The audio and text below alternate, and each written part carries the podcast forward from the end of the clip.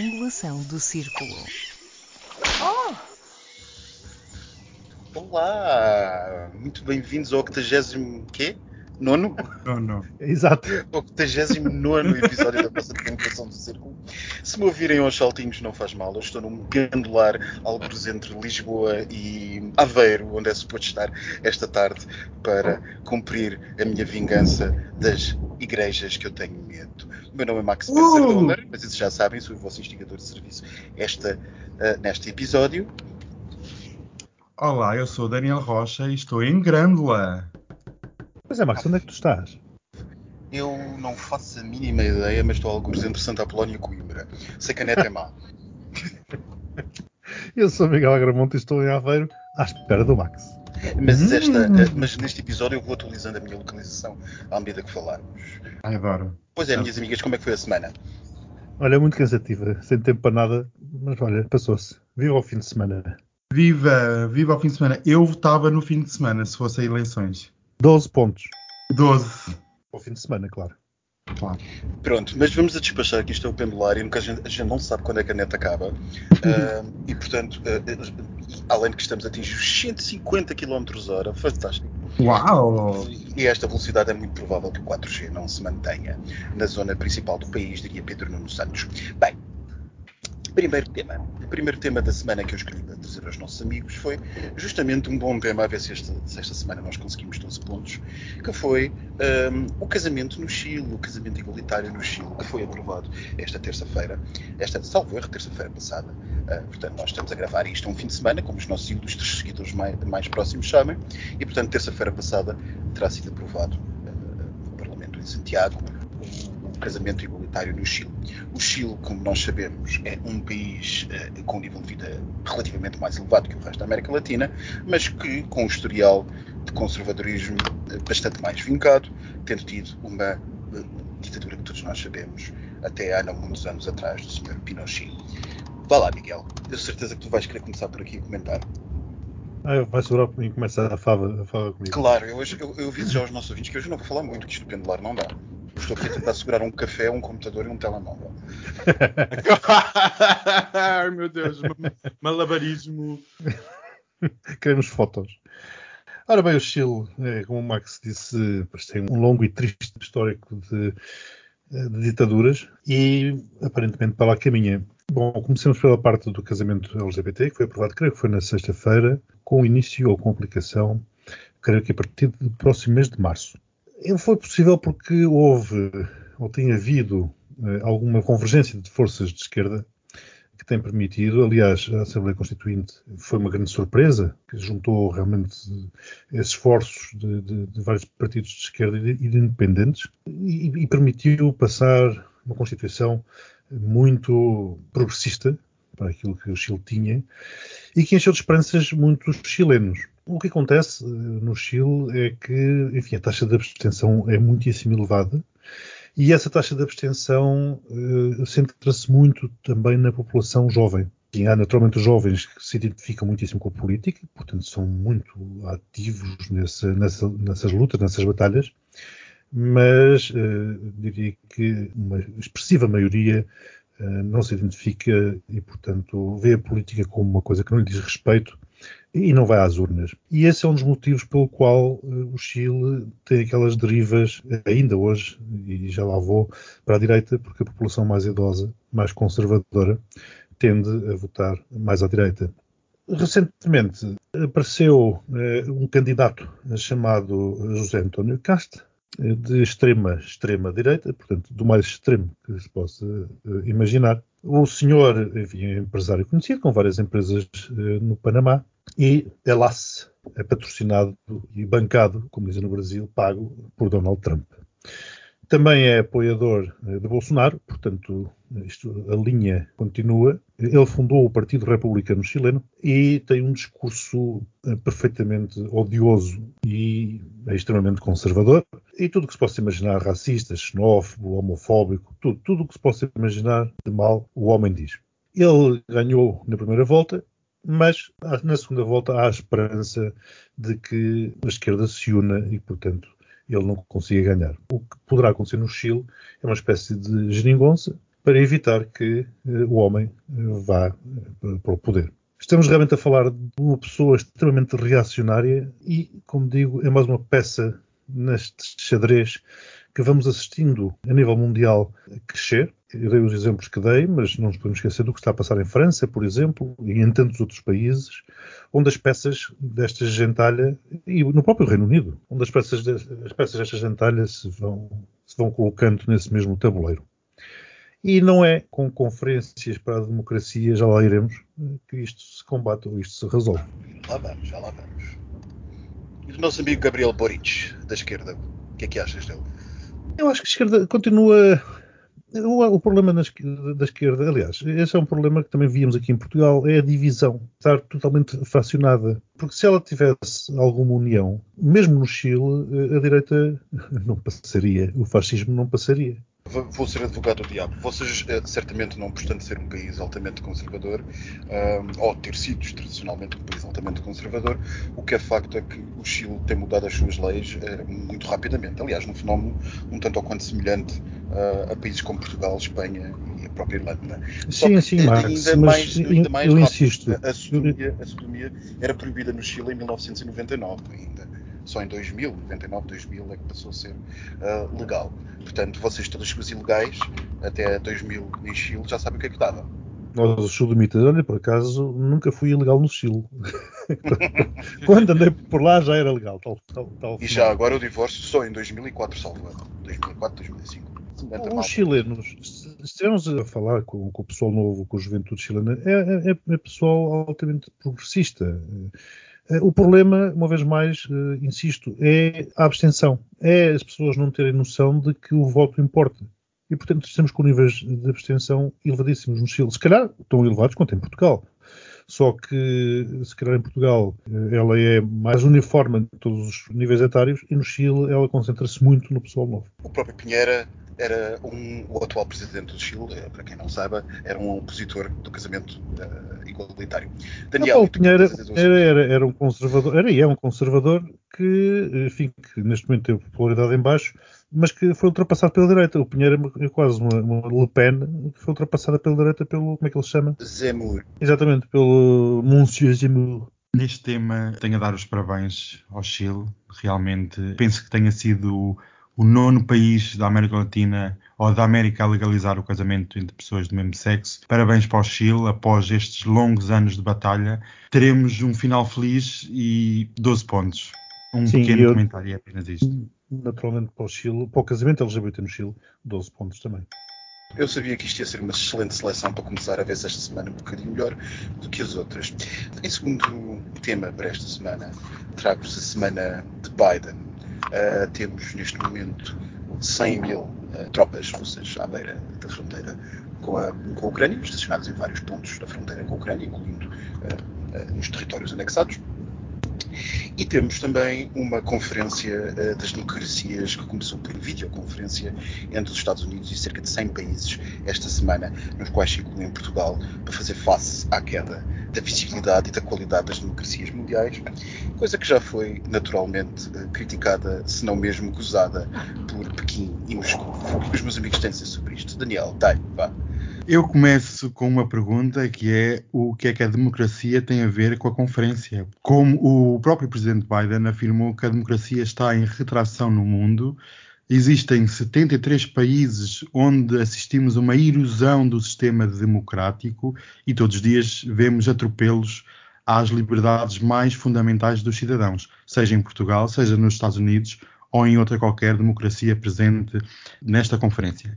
E eu faço outra pergunta que é para que isto serve? A não ser, como o Max estava a dizer, eh, chatear ou incomodar eh, a China e a Rússia e um outro país mais ditatorial, porque isto parece-me que foi feito de forma a dizer Biden é muito de, dos atos simbólicos e dizer que não, vocês não entram, só entra toda a gente, entram 100 países ou mais de 100 países, mas vocês os dois não entram. Estas afrontas diplomáticas já são antigas e, a meu ver, não têm qualquer alcance, não têm qualquer consequência prática nos problemas que vivemos. E eu já estou um bocadinho farto de pompa e circunstância para levar este, este tipo de conferências a sério. Vimos a COP26 e outras tantas para ajudar os problemas do mundo, mas nada se acrescenta de novo.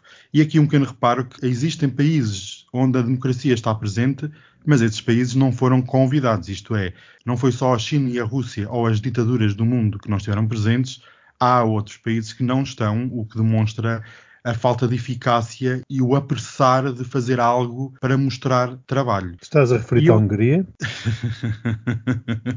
Essa, claro. Esse país tem que ser considerado não uma democracia, mas um regime pré-ditatorial. Curiosamente na União muito... Europeia. Curiosamente na União Europeia meu filho, isto dava quantos, quantas horas é que temos? Nós lá voltamos, já lá voltamos. Não sei, o Max chega daqui a uma hora. Eu não tenho, eu, eu não tenho cobertura no, no pendular para isso, por favor, despachem-se. eu tenho aqui a acrescentar um, um, ponto muito prático em relação à política externa norte-americana, e que é o presidente Biden não tem controlo e não tem rédea na condução dos destinos do mundo e da política externa norte-americana. A retirada do Afeganistão foi um exemplo claro da falta de doutrina e capacidade para gerir uma política externa expansionista por parte desta administração. E um exemplo prático, e muito, é mesmo prático, é Biden tem-se recusado a receber o príncipe herdeiro da Arábia Saudita. Mais uma vez, uma afronta a um país que considera que não é aliado. E Biden está cheio destes, destes pequenos anúncios, desta pequena política que não servem de nada. Inclusive, esta semana tivemos a notícia que os Estados Unidos iriam boicotar, a par com outros países, diplomaticamente os Jogos Olímpicos da, da, República Popular da China de 2022 e, a meu ver, entra nisso que são tiros nos, nos pés. Quer dizer, nós precisamos de dados concretos para resolver os problemas do mundo. E eu fico preocupado quando assistimos a uma certa cedência norte-americana nestas questões, e inclusive nós já iremos também, não sei se iremos falar ou não, mas, por exemplo, a questão do Biden dizer que não iria enviar forças militares para a Ucrânia caso este país sofra uma invasão é uma cedência clara aos interesses russos. Por isso, o presidente Biden está aqui a prazo. A sua presidência e a sua administração vai, ser, vai ter mais consequências do que a de Donald Trump o que eu pensava que iria ser o contrário, e só isso demonstra que eu tenho que dar zero pontos a esta porcaria toda. Pronto, já começamos a correr mal. Bom, e, e repare-se uma coisa, já agora, enquanto eu tenho neto, porque eu estou no entroncamento, meus amigos, tenho, tenho 4G, uh, uh, repare-se também que uh, há, há, um governo que está a ver muito, muito próximo o que é que se está a passar uh, na fronteira da Ucrânia. Esse governo é o chinês. Porque se acontecer alguma coisa à Ucrânia e nós, Biden e nós, os restantes, não reagirmos, então o dia seguinte é Taiwan. Miguel, o que é que tens a dizer sobre isto? Antes que eu chegue a ver. A quanto é que faz? A que velocidade vais? Neste momento, 190 km h Muito bem, hum. Não sei se são tiros no pé, como o Daniel disse.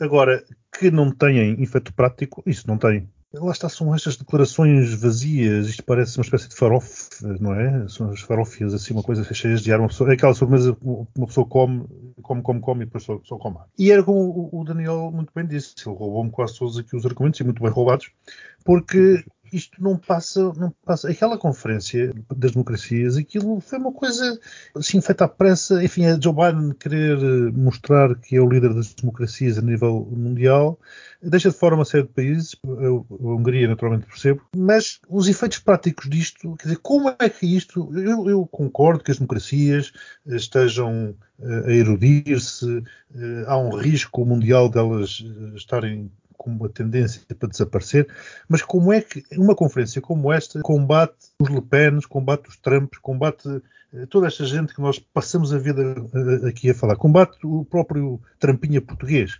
como? Não faz nada, isto, isto, não serve de nada. E é como o Daniel diz, uma vez mais, é, aquele boicote aos Jogos Olímpicos na China faz lembrar os tempos da Guerra Fria, em que os Estados Unidos e a União Soviética se andavam permanentemente a boicotar mutuamente nos Jogos Olímpicos. E finalmente as declarações dos Estados Unidos dizerem que se a Rússia atacar uh, a Ucrânia, invadir a Ucrânia, que a Rússia já está, já está a falar que é russofobia. Nós já vimos isto. Isto já foi visto antes e sabemos como é que acabou. O Biden a dizer que não fará nada, é apenas. E a falar de genocídio, Rússia. A falar de genocídio, sim. Portanto, ele dizer que não fará nada, apenas eh, aplicará sanções económicas, é como o Max diz, veremos o que acontecerá a Taiwan e pronto, e, e continuamos nisto. Quem não deve também estar muito, muito sossegado será a Polónia, digo eu. Pronto, zero pontos. Meu Deus. E muito se tinha a dizer sobre este tema, porque sim, isto dava, sim. meu Deus, argumentos é o que não faltam aqui para nós. Só que eu só aqui pequeno reparo. Eu acho que esta questão que o Max estava aqui a dizer de Putin utilizar uh, o genocídio contra os russos na Ucrânia, parece-me já argumentos utilizados por Hitler e utilizados Sim, por Stalin para invadir países inimigos, isto, mas pronto. Isto não é novo, isto não é novo. Não é novo, é um argumento, é um argumento recorrentemente utilizado. E acontece precisamente quando temos líderes mundiais fracos, que é o que nós estamos neste momento a presenciar. Exatamente. Porque as guerras mundiais aconteceram sempre em ocasiões de fracas lideranças mundiais. Quando eu digo fracas, não estou a dizer do ponto de vista militar, estou a dizer, antes de mais, do ponto de vista uh, político, do ponto de vista diplomático. Veremos, amigo. Bem, meus amigos, isto, uh, o tempo começa a, a acelerar, uh, não tanto como este comboio, aliás, bem mais rápido. Uh, o que nós temos agora para vos trazer é justamente uh, a partida de Merkel e a chegada de Scholz, o novo chanceler do governo uh, alemão, que iniciou esta semana as suas funções com uma visita a Macron, seguida de uma visita a Bruxelas. E, para falar em Polónia, não sei se os meus amigos viram, justamente que estávamos agora a falar da Polónia. A Polónia deu as boas-vindas ao novo, ao novo chanceler alemão, dizendo-lhe que talvez fosse a altura de começarmos a falar sobre reparações da Segunda Guerra Mundial. O que é que os amigos têm a dizer sobre este novo governo alemão e este novo contexto geopolítico? Em primeiro lugar, apraz-me que a Alemanha tenha um governo demorou o tempo que demorou a, a acertar as suas as políticas entre os seus os, os partidos, os três partidos que, faz, que dele fazem parte. É sempre salutar ver que três partidos que têm muita coisa uh, que os separa encontram-se no ponto ou nos pontos onde eles convergem e nos pontos que os une. Porque, como vemos, são mais os pontos que os unem, ou pelo menos serão mais fortes os pontos que os unem do que aqueles que os separam. Portanto, eles conseguem fazer aquilo que em Portugal não conseguimos fazer. Veja-se uh, o motivo pelo qual nós estamos à beira de eleições e só por isso este tema merece 12 pontos pelo facto de a Alemanha ter um governo de coligação, que aliás é uma solução alemã e sempre bem-vinda. Nós aqui não conseguimos, é um, é um, problema, não percebo qual, mas é um problema que não conseguimos eh, fazer uh, governos de coligação com pés e cabeça. E, portanto, ou é maiorias absolutas, e é o que se vê, ou uh, são governos minoritários que depois acabam com as zangas entre as comadres. Quanto a reparações que a Polónia está a pedir, não, não vou dizer quaisquer comentários, é, é uma vez mais o populismo barato daquele governo baratamente populista. Eu começo com bom chance ao senhor chanceler, porque ainda agora iniciou funções e já tem a pandemia para controlar, os problemas de abastecimento energético e também as agressões russas. É, e realmente é de louvar, como o Miguel dizia, países onde coligações eh, não é uma dirty word, como em Portugal e como, nós, como aqui o Miguel explicou. Eu tenho dois pontos que considero que sejam importantes neste novo governo alemão, que é um governo vincadamente pró-europeu, que fico super contente com essa notícia, porque realmente o eixo franco-alemão está para durar e vai ser reforçado, mas os dois pontos que eu gostaria de colocar é a primeira é como é que a economia alemã vai descolar da russa, porque existe um cordão umbilical, como todos nós sabemos, e esse cordão é preciso ser cortado o mais rapidamente possível, sob pena da Alemanha sofrer chantagem russa num futuro conflito que poderá estar para breve. E como sabem, o dinheiro fala sempre mais alto. E eu gostaria de saber como é que a nova Ministra dos Negócios Estrangeiros vai conseguir lidar com este tema.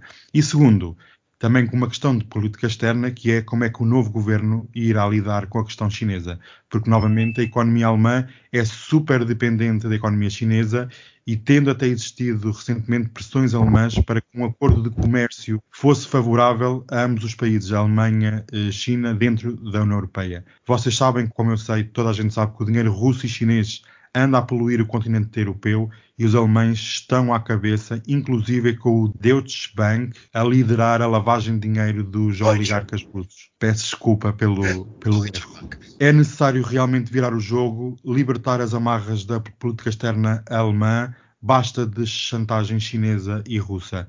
E eu vou dar 10 pontos a este novo governo e um beijinho muito grande para a nossa Angela, que vai receber um, uma medalha de mérito em Portugal. 10? Ah, pois é, verdade. É verdade, é verdade. É verdade, é verdade. Ela deve estar tão desesperada por chegar cá. Para Mas já agora uma nota, uma nota rápida relativamente à coligação, ao tempo que eles demoraram para fazer esta coligação. Com calma, com paciência.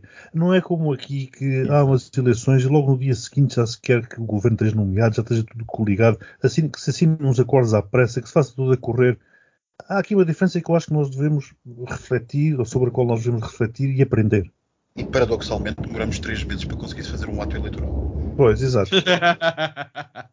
e o quarto tema que vos trago esta semana é justamente por falar em eleições a lista de Rui Rio às eleições do dia 30 de janeiro, as listas de candidatos a deputados, e essa lista, como todos nós sabemos, foi uh, uma limpeza que chegou a ser chamada de étnica na, na imprensa portuguesa, quase lá saber porquê, de todos aqueles que eram favoráveis a, a, Paulo Rangel. O que é que os amigos têm a dizer sobre isto? Quantos pontos dão?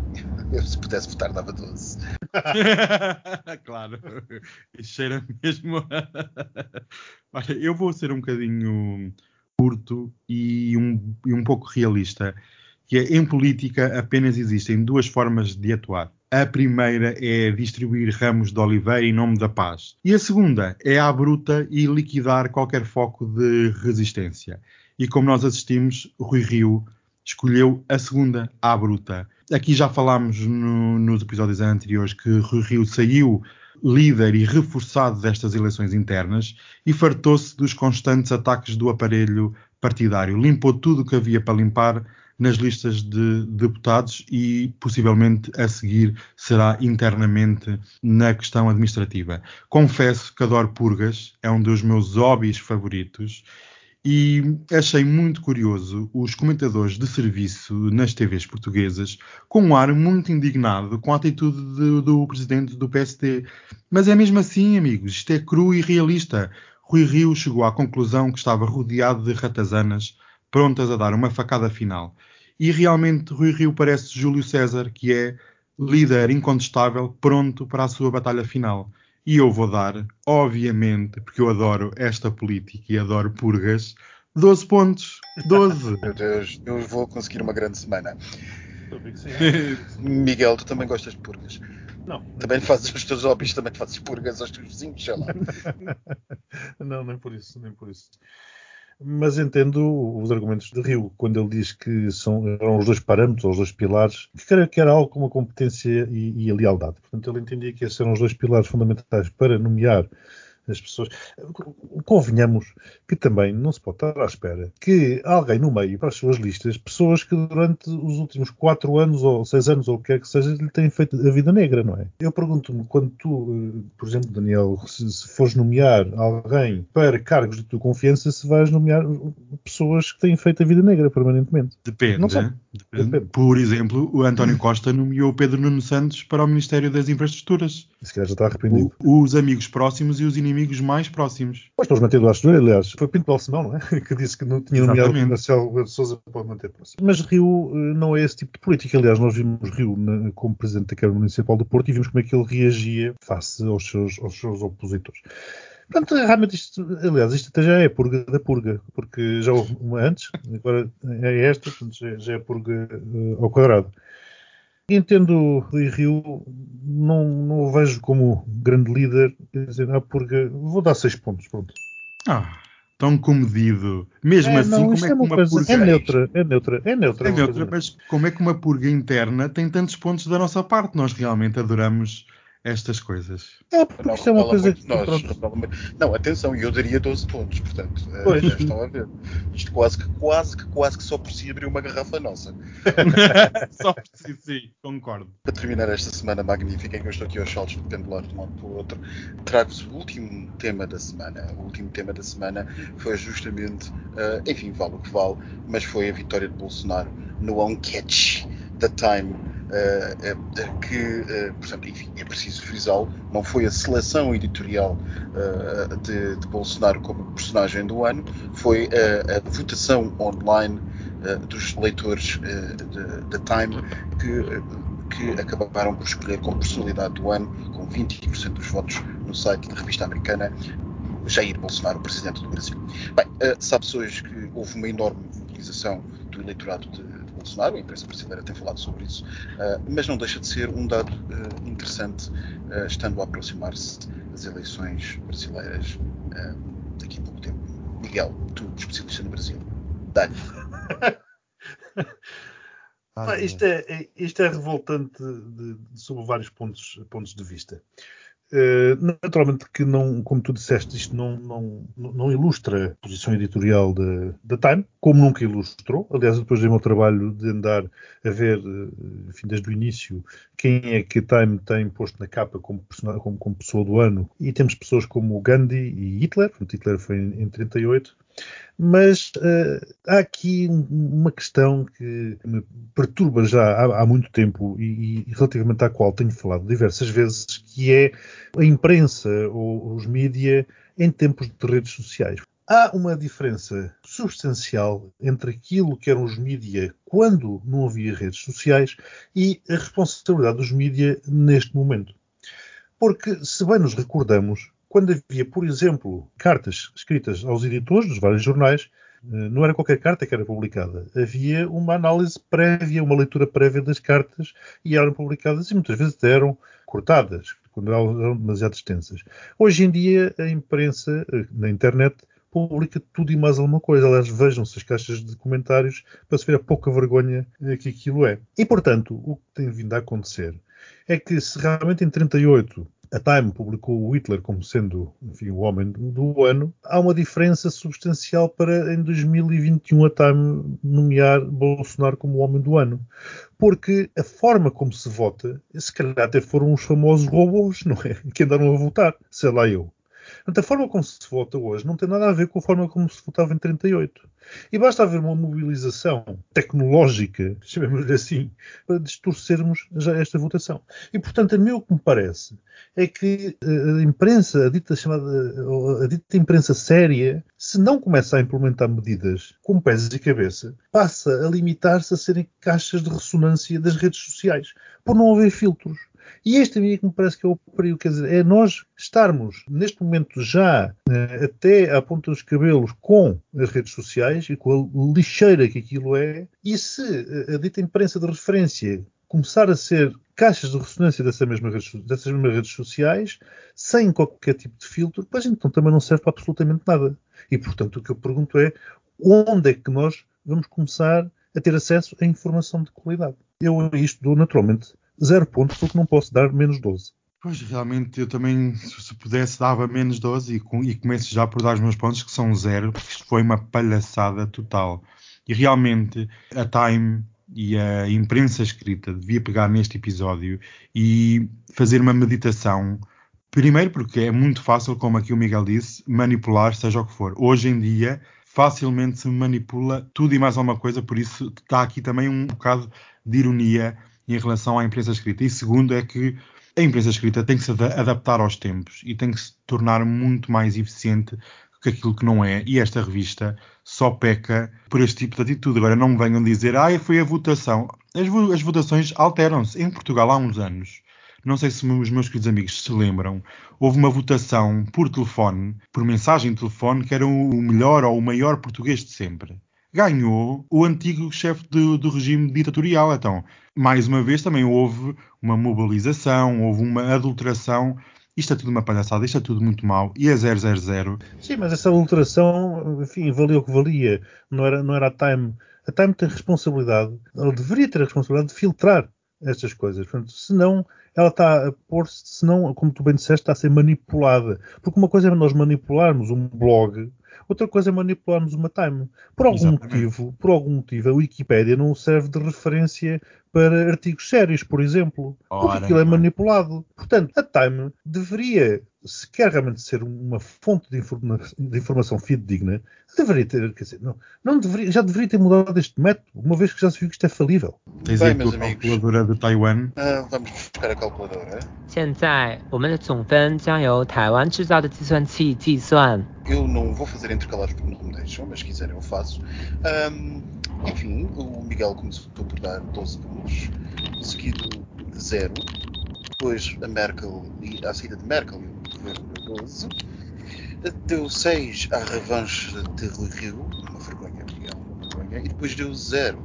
Isto é um total de 30 pontos. não é? 30 pontos, exatamente. 30. Tão bom. Depois o Daniel deu 12 pontos, porque é um sectário, trazer por casa, e portanto deu 12 pontos ao casamento no Chile, seguido de 0 pontos ah, à conferência de- às conferências de Biden, 12 pontos ao novo governo da Alemanha. Estava bem incentivado esta semana. Ele estava bem. Estava. Exato. Depois 12 pontos, porque como eu gosto de revanches e de purgas, e seguido de 0 pontos da Salvador, um total de 32 pontos, ou seja, 34, 34. 34, aliás, 34, sim, tens razão. Portanto, dá eh, 64 pontos, o que quer E dizer note que o Daniel deu mais pontos do que eu, atenção. Ora, vês? É uma excelente, vou utilizar tendência. temas para pontos. A É culpa, tendência a culpa foi a purga. eu adoro, adoro uma purga. Adoro fazer Eu uma sabia purga que eu ia- qualquer lado. Eu sabia que eu ia trazer o melhor do Daniel, como a purga. Hum. E por falar em melhor, Daniel, eu espero que eh, no postigo haja lugar ao sexicidade. O postigo de Daniel. Olá, amigas! Olá, olá. Olá, o Max aqui queria uma referência ao sexo e a cidade e a minha referência é, queridas amigas, eh, não. Simplesmente eh, não. Não gastem o vosso dinheiro. Eh, tenho, a sério, é melhor ol- olhar para uma teia de aranhas. É mais produtivo do que ver o novo filme do sexo e a cidade. Eh, A série. o Teia White- de aranhas. White trash, não obrigado. Eh, Eles, eles bem querem pôr umas carinhas eh, assim, pronto, dizer, ah, tem uns gays, um- uns negros, uns, uns latinos, e não sei, ah, nós somos tão, tão inclusivas. Não são. Eh, basicamente, não são. Enfim, filhas, eh, não, não, não, não. Sabem, nós estamos perto da- do, do Natal, não é? Cada, cada vez mais perto. Sim, sim. Cada E, vez- e já agora eh, devemos agradecer aos Obrigado. nossos ouvintes que têm colaborado ativamente. Ai, sim, sim, pois beijinho. é, para o nosso rap de Natal, que vai ficar maravilhoso. Está um, um babado. Eu ouvi só um bocadinho e fiquei, meu Deus, não pode. Este ano isto vai para o top nacional. Bem, eu vou abrir uma garrafa de champanhe que, queridas amigas, são servidas. Já agora que Sim, isto claro, sempre. Champanhe nunca se nega. nunca se nega, claro. Eu vou aqui abrir, vou, vou pedir ao meu garçom para abrir. Bem, amigas, vocês sabem que a elite mundial apenas existe para espezinhar a plebe, não é? Como vocês sabem. Óbvio. E vocês já devem ter sabido e sabem quem é a queridíssima Paris Hilton. Sim. Então sabem que a Paris, a Paris Hilton casou recentemente. Também Ah, sabem. Isso já não sabia. Não, Ah, não Miguel, não sabes como é que é não fazia a possível? mesma ideia. Que oh, mas também tu, Max. Mas estive numa festa Eu- dela no Algarve. Ah, conta. Que é isso? Ela há uns tempos fazia festas no Algarve e fazia DJ. Ah, eu não sei. Então, mas é a primeira vez que eu estou a ouvir isso. Oh filha, pois. eh, Até, mas a Paris próxima Hilton vez, é- é uma das minhas ídolos eh, internacionais. Pois, mas ela aqui há uns anos costumava fazer umas festitas, eh, era convidada e fazia DJ ali, eh, perto de muito longe de onde eu vivo. Ai, Max. Estás a ver? Ai, o que eu perdi neste tempo todo sem ver a minha queridíssima amiga Paris Hilton. Ela, para mim, é um ícone empresarial. Enfim. Mas vocês sabem que eu adoro menus e Sim. casamentos. E fiquei Sim. a par dos, dos menus do casamento. Aleluia. Pelo Hum. menos de um menu. Então, o casamento durou três dias. É lá. Num desses dias houve todo o tipo de comida de um parque de diversões. Um parque de diversões, sabes, com, as, com os carroceiros. Uhum. In- Inclusive, a festa desse dia até foi num parque de diversões. Houve hot dogs, que eu adoro um bom hot dog caseiro, grosso e nacional. Se for nacional, ainda melhor. Já estás Mas, a fazer publicidade ao Correio da Manhã TV. é quase. Mas sabem que a principal razão que eu trouxe aqui a Paris Hilton não é pelo casamento, que já ocorreu, é porque ela entrou eh, em período de lua de mel e sabem quantos dias vai durar a lua de mel? Não faço ideia. Não, mas vou saber. Nem, nem uma estimativa. Não. Faço a mínima ideia. 56 dias, amigas. 7 semanas. Ah, Sete semanas, isto é digno de uma rainha. Vocês sabem que eu só trago realeza, isto sim, é um máximo 56 dias num ano é lua de mel. E para compor o ramalhete, ela vai filmar e documentar toda a lua de mel para sair num novo programa televisivo. Eu digo-te uma coisa, isto é que é empresária, isto é que é render o peixe. eu acho que no final vão se divorciar. assim. Não interessa, é mas pelo menos eh, tens um documentário da Dona Mel. Eu um dia quero ser assim, quero ser uma criadora de conteúdo, só porque sim, porque eu acho o máximo. E uns beijinhos postos em casados, né? Ah, claro. E eu tenho mais duas festas. Estão preparados? Sim. Então, a segunda, esta agora, a segunda festa, tem a ver com Covid, ricos e famosos, que estão a ser organizadas secretamente festas por, pelo, por este país inteiro para apanharem Covidis, amigas. Ah, pois sim, sim. Eu conheço várias pessoas da iniciativa liberal que as frequentam. Ah, é? Isto é, É. nas melhores casas do país existe sexo e Covid. Sim, sim. Ah, eu, eu ouvi dizer que muitas celebridades estão a frequentar o espaço.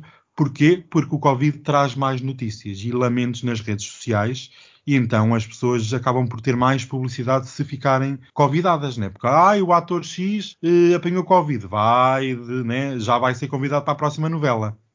Isso aí já sabe que isto é sempre assim. Lançam um single, ai, apanhei Covid, tenho um novo single que é sobre a minha luta contra o Covid ou o meu drama de ter ficado em casa ou num ventilador.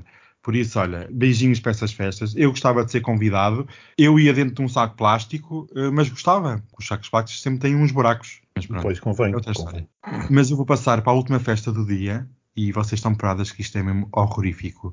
Sabem quem é que andou, sabem quem é que andou a organizar orgias nas Maldivas? Ah, não foi o, o, Juan Carlos, pois não. Esse também estava para aparecer no postigo porque está a sofrer horrores. Horrores, meu Deus do céu. Uma das amantes morreu em Cascais. Olha, um filme. Isso Com vem para a semana. Hum. Não, isso é outra história, meu filho. Isso é outra história, uhum. não podemos falar. Bem, foi tornado um relatório público sobre a Arábia Saudita, sobre violação de direitos humanos.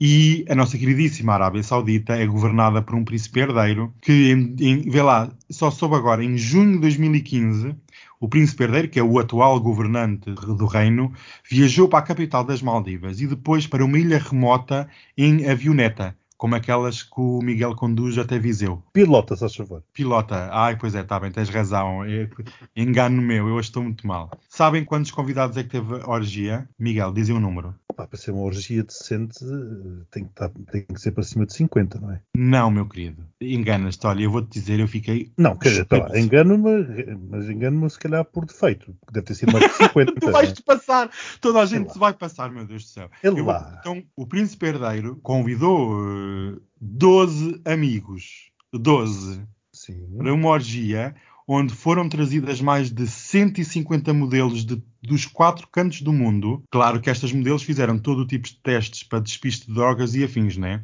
Primeiro chegaram as modelos, instalaram-se num belo resort, numa ilha não estou a perceber privada. é qual é a piada de uma orgia sem, sem drogas.